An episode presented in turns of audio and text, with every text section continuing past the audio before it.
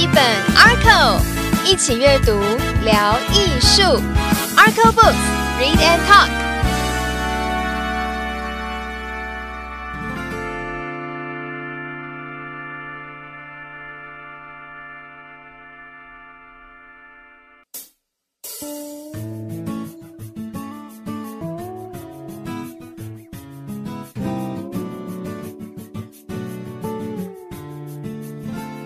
这里是 Arco Books 典藏艺术出版社的频道。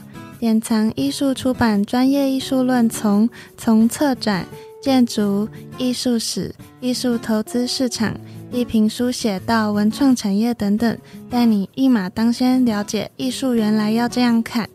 我是主持人 Tomato，典藏艺术出版的推广大使。那今天很开心邀请到何彦全博士老师好。嗨，各位听众好。好，嗯，何老师是国立故宫博物院书画文献处的副处长，研究领域包括书法史、书画鉴赏等等。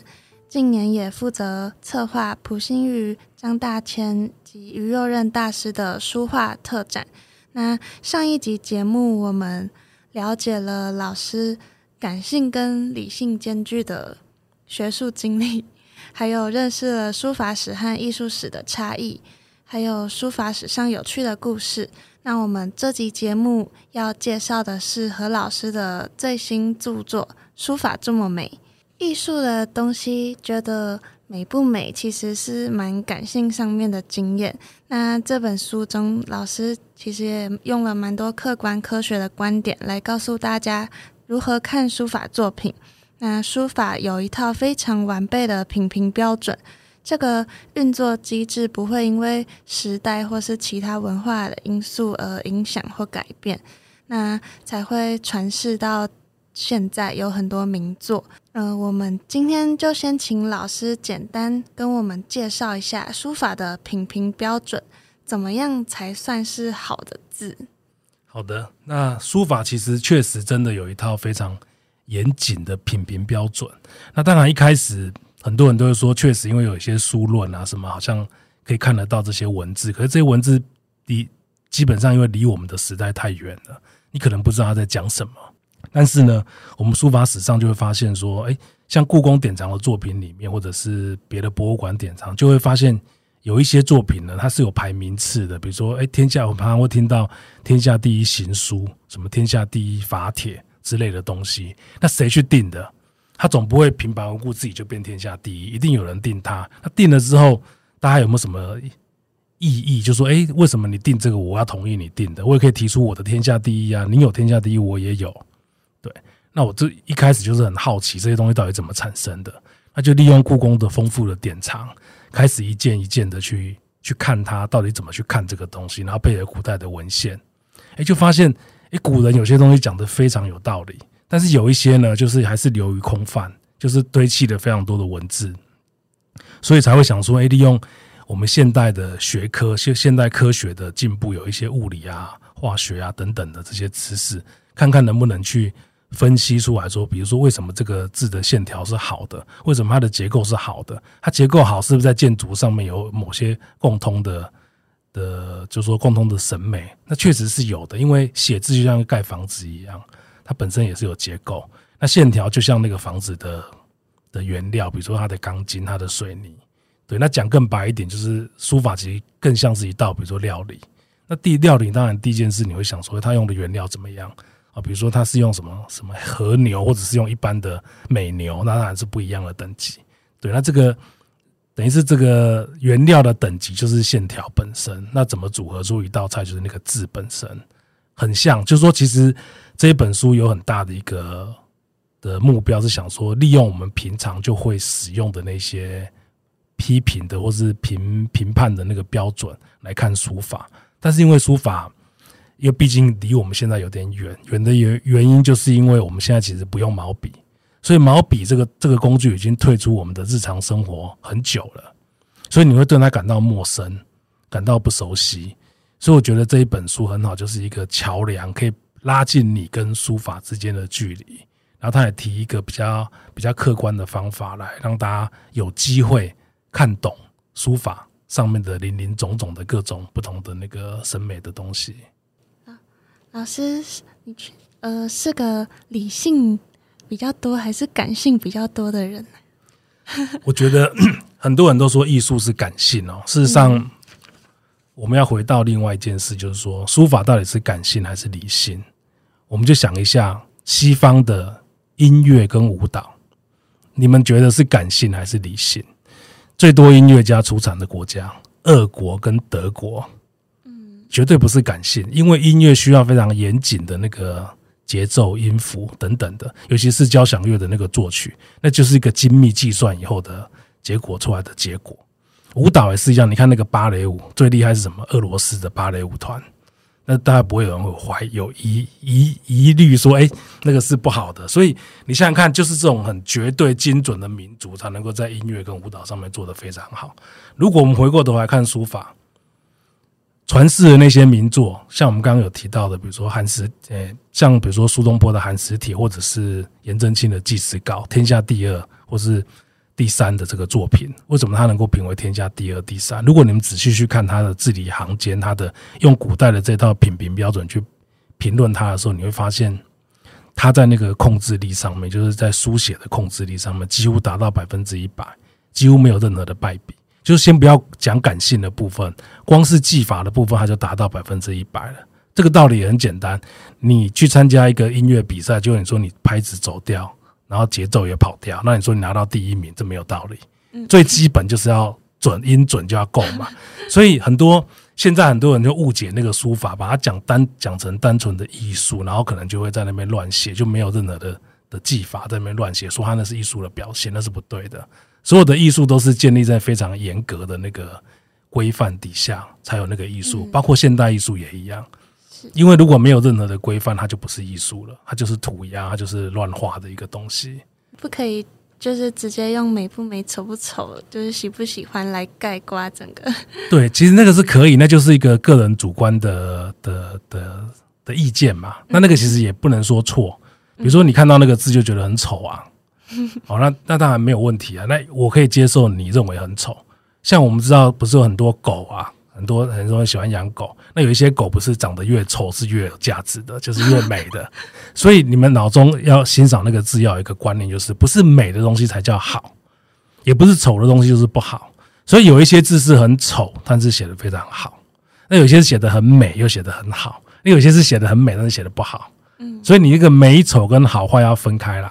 所以你看，我们这本书为什么就说为什么会提到说这个字要怎么样欣赏，它是一个好字。那好字当然会产生美感，对对对，这是从好产生的美感。那你刚我们一开始讲的那个，你认为好好不好看的那个好哦，美不美的那个东西，是一开始你比较主观的，是不一样，是倒过来的。那在这本书的开头跟结尾，老师其实是用。呃，书法变了吗？嗯，要变吗？这样的标题，那老师可以谈谈这个“变”是什么意思吗？好，就是因为大家都觉得好像，比如全球化的议题，那很多地方都受到西方或者是其他地方的冲击，或是南南南方、西方、东方、北方都可以，反正就是各方来的文化冲击。嗯，那书法有没有因此而变？当然有。但是其实书法的本质不变，它它的变是指它的外形可能变了，因为就像我讲，就写写字的人是人嘛，那人会受到变化嘛。人比如说受到你去你跑去北极一趟之后，你的你就开启了你某一些智慧或者是某一些观点，那你回来写字就会变嘛。所以书法变是这样子变，而不是只说现在很多人可能把书法弄成。就说你可能看不出来，就我宁可称它为现代艺术，就是它其实不能叫严格来讲不能叫书法，它就是现代艺术。那当然可不可以拿书法来当现代艺术的那个材料？当然是可以，这是没有问题的。对，因为本来艺术就没有什么限制的，所以书书法如果其实我会讲说变了嘛，就是说从汉代到现在，从有书法艺术的追求到现在，其实它的本质是没有变过，因为它就是一直围绕在以人为中心的艺术。写出来的的作品，对，所以它是没有变，对。那就像我刚刚讲，人变了，它就会变嘛。所以事实上，它还是有变，只是它不是那种不是为改变而改变的那种变。因为我们知道，其实西方的很多艺术进入所谓的后现代或者是什么，就是比较近代以来，他们很多变是为了改变而变的。就它等于是说，它它并不是有一个很怎么讲，就是说它它不是有一个很很中心思想或是什么样子的变，它就是纯粹就是为了要改变。那当然，我们在现在很多人的作品上也可以看到类似的趋势。就有时候你他写的好好的，你问他说：“哎，你为什么要写成这样子？”就是表现性比较强，或者感觉比较强烈的作品，他觉得说：“哎，这个东西就是现代呀。”对。那我觉得他们会这样认为，当然是误解了。就他误解古代没有这种表现性强的东西。就其实你可以想一下，古代难道没有像你这样子的人吗？想要改变的，当然有啊，绝对是有的。只是因为你看的不够多，你以为没有。你认识的就是王羲之，就是什么颜真卿这些人。事实上，古代书法的作品成千上万，林林总总，什么都有。对，那你知道的可能只是一小部分而已。当你整个都理解了以后，你就会发现很多东西都已经发生过了，就在在那个古代的历史里面都已经发生过了。所以书法要变了吗？事实上，我觉得是没有变。那对，那要回答未来要不要变，其实也不用变，因为人会变，所以他会跟着变，所以其实也不用变。哦，对，那会提出这个命题，其实回到整个书的那个中心，就是它其实有一套完整的。已经非常完备的品评系统，那个系统是非常完整的，就任何的的外来的美学其实是插不进去的。包括西方现在很多刚刚提到很多现代的东西，其实你在那个书法史里面都可以找到几乎一样的论论点。对，那像之前那个大陆不是有一个很有名的那个现代画家叫吴冠中，那吴冠中就提到说，他认为石涛的那个画语录。就是最早开启，比那个塞尚还要早开启现代化。对，那他只是提到石涛而已，就是明末清初的石涛。你再往前看，明代的、元代的、宋代的、唐代的，其实都有类似的言论。就是说，在书法里面非常多类似像这种比较现代的的想法的的怎么讲的的书论，其实蛮多的。为什么？就是还是回到最开始讲的，书法是一个非具象艺术。那你想想看，一个非具象的东西怎么赋予它美？比如说人类的人，哎，就两个笔画，那怎么样算美？怎么样算不美？这就很难了哦。那你想想看，两千年来都是文化的精英，什么样子的精英？像苏东坡这种，就是等于是整个全国最优秀的文人去研究这个书法怎么样赋予。那最终其实我们在书里面有提到，就是他其实把。书法当成人一样来看，怎么品人就怎么品书，所以书法里面有精气血肉骨都有，所以他们在看书法的时候，其实是在看这个人，有点像类似又回到字如其人的这个概念，所以它是完整的，就是你看那个字，其实那个字是活的，不是死的，所以包括连余若任先生都讲说，每一个字都要写成一个像健健康康活泼的人，对，那只是他讲的非常的白话。嗯。那所以看艺术史的话，其实比较是以时代区分，因为时每个时代的人文化的差异这样子去分嘛。对，就是书法史，当然本身它有一个发展，比如说从汉代，然后到了近代，魏晋南北朝，然后到唐代、宋代、元代、明代。那因为它有不同的历史、不同的人物。所以它的那个书法的风格会有不一样的变化，但是如果你再仔细去读，你会发现他们的内心追求的东西是不变的，这个很有趣。追求什么？好，追求书法这种很有趣。如果你常，如果你有朋友喜欢写书法，你就问他说：“哎，你为什么一直在练字啊？每天在练字，你到底在练什么？”他说：“我想要把它写好。”哎，这就是答案了。写好是什么意思？写好是为了钱吗？不是。不会有人给你钱，说：“哎，你写好，给你钱。”为了名气吗？也不是，因为他写好，他也不会给别人看。那到底为了什么？也不会有人给他掌声。我们都知道，人生追求三个东西，叫做叫做真善美。嗯，对。那那个写好，其实就追求所谓的真，应该是追求善。就是人类本来就有一种所谓向善的心。那那个向善的心，其实，在现代社会大概都消失了。因为功利主义的关系，所以你会把它泯灭掉。嗯，对。那求真还可以，真是什么？比如说知识就是求真。那求美也可以，比如说，哎，你每天化妆出门是求美，或者是找一个 买一个很漂亮的包，都是求美。嗯，这都是人类的天性。就善大概不见了。可是呢，书法呢，你要把它写到完善。对，所以你就一直练，一直练，目的就是追求那个善。对，所以为什么很多人就说，只有两个东西最容易抚慰人心，就是艺术跟宗教。那因为艺术你在创作的过程中，其实会接会碰触到你的善念。嗯，对，回归人的本性。对，所以那个很有趣，就是所以你看看能够静下来写字的，为什么很多受刑人需要让他们写字？对，因为他会有那个善念会出现，尤其是他在求好的时候，就是说想要把这个字学的写的跟这个字一样好的时候，他那个念头就会出现。那那个东西是可以养的，可以培养的。你常常培养他，他就会越来越壮大。所以写字的人不会变坏。理论上是这样子讲，嗯对，所以大家可以多写字，然后多欣赏书法作品。那，呃，说到书法作品，呃，老师是在故宫博物院书画文献处的副处长。那老师有推荐大家现在去故宫看哪一些作品吗？对，现在在展的作品就是有比较有名的，就是有。有一件蔡襄的的作品，那有一件米芾的，另外有一件蔡京的。那比较有趣的是，刚好蔡襄跟蔡京放在一起啊。对，那蔡京我们都知道，如果你们看《水浒传》，那个蔡太师就很可恶，那个蔡太师就是蔡京。对，所以这时候字如其人就遇到挑战了。很多人就说：“你看那个蔡京人品这么差，他怎么会字写这么好？”事实上没有。后来在那个典藏杂志有提到，就是有一起写蔡京。其实蔡京在那个。绍兴大概三十几年，最后一年吧，就孝宗即位的时候，蔡京跟岳飞基本上理论上是同一年被，就说被平反，是孝宗的时候把他平反，所以他真的是是不是这么坏？其实没有这么坏啊。为什么？因为他其实是王安石的的主要的怎么讲追随者，所以他在宋徽宗的时候大力推行王安石的新政。那第一个就得罪谁？苏东坡、范仲淹这些人。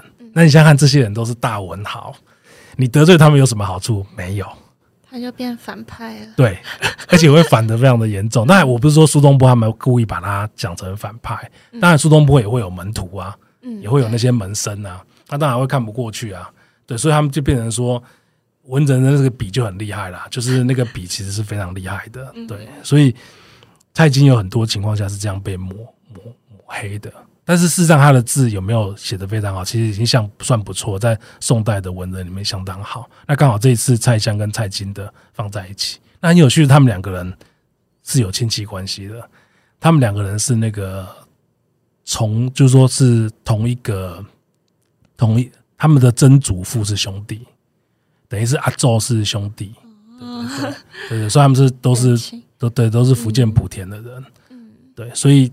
两个其实是是是蛮，如果算那个以以怎么讲，以古代那个时候来看，其实是蛮近的，跟大家都同一个地区的，蛮接近的，对，所以可以去看，比如说还有一件米芾的也很精彩，也是蛮好的作品，对，那还有蔡襄的跟蔡京的，同时可以看到北宋三个大书法家的作品，对。那嗯，可以怎么样比较？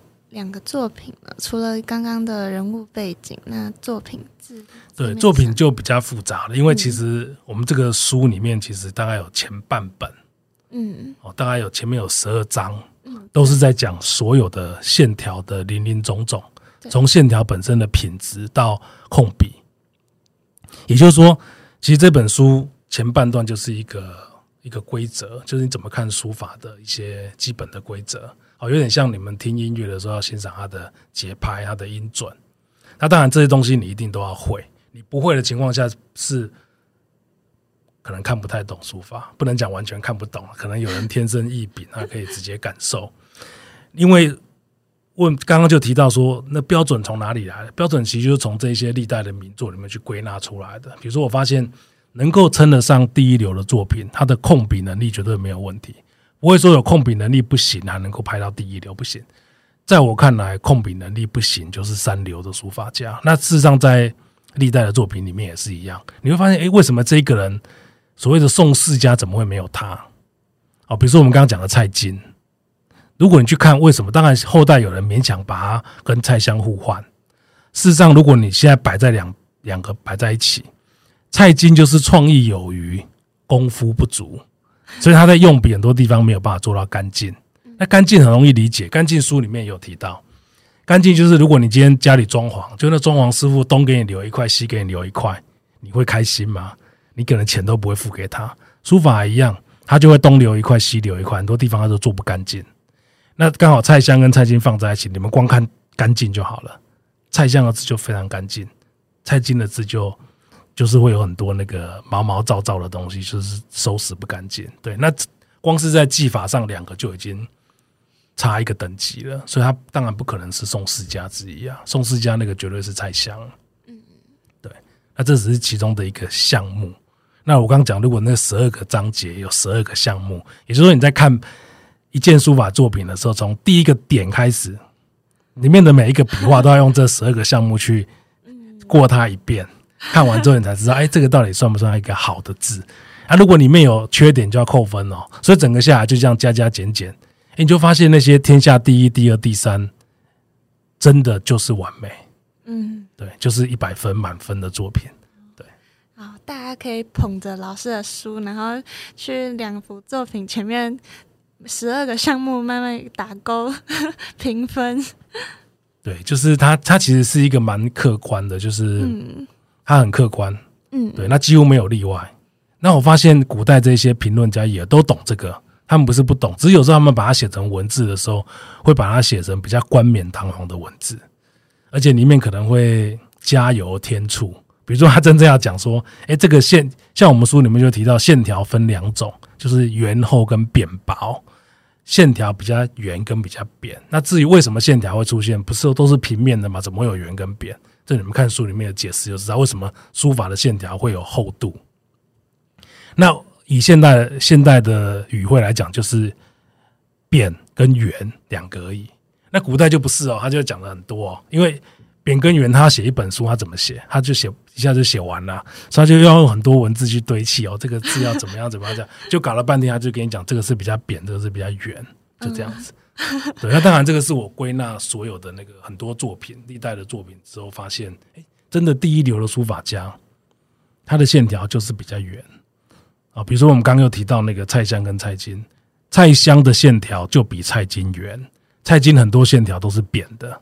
那这个扁的，就是他在控笔的时候，那个笔锋跑掉，线条就会变扁。对，那我们现代写的线条最圆厚的人，就是于右任先生。对，他的线条大概是民国时期的书家第一名。